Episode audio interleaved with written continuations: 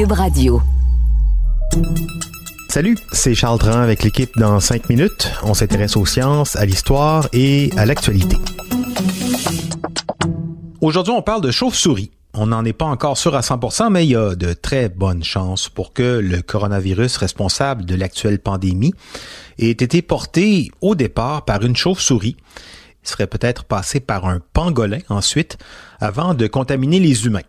Ces chauves-souris, euh, elles sont étonnantes euh, et pas seulement parce qu'elles dorment la tête en bas. Prenez les pires épidémies virales de ces dernières décennies, le SARS, le MERS, l'Ebola et donc peut-être aussi la COVID-19. Tous ces virus venaient de ces petits mammifères volants. Comment ça se fait que les chauves-souris soient de tels réservoirs à virus et avec une telle quantité de ces virus dans leur corps, comment est-ce qu'elles survivent alors que le virus Ebola a tué jusqu'à 90% des humains infectés dans certaines épidémies? Voici quelques pistes d'explication avec Baptiste Zapirin.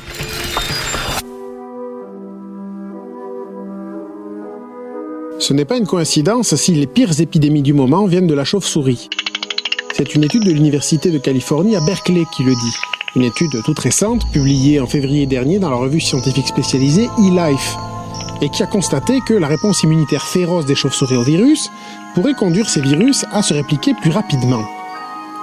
Ce qui fait que quand après ça, les virus sautent vers des mammifères dotés de systèmes immunitaires moyens, comme nous par exemple, ils sont en pleine forme et font des ravages mortels.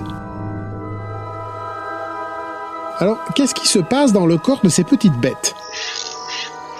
En résumé, dès qu'elles sont infectées, leur système immunitaire bloque le virus hors des cellules.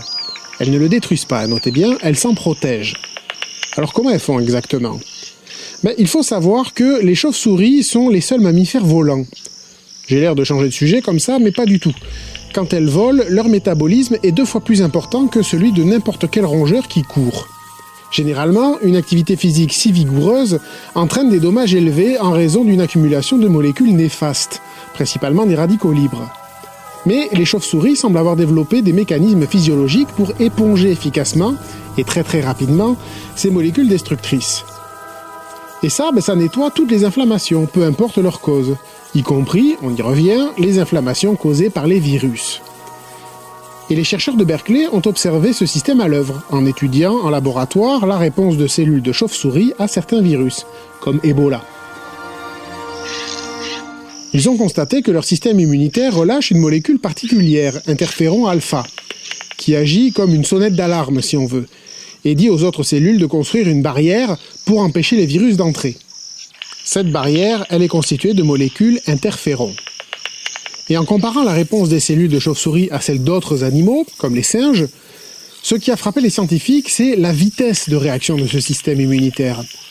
Alors que les cellules de singes étaient rapidement débordées par la multiplication des virus et mouraient, les cellules des chauves-souris construisaient leur protection à toute allure. Et ça donc, euh, grâce entre autres à cette molécule interféron alpha, cette sonnette d'alarme qui stimule les autres cellules pour réagir au plus vite. C'est très bon pour la chauve-souris, ça puisque ça la protège contre les pires virus. Mais le problème avec les virus, c'est que quand on attaque les pires, les pires contre-attaquent.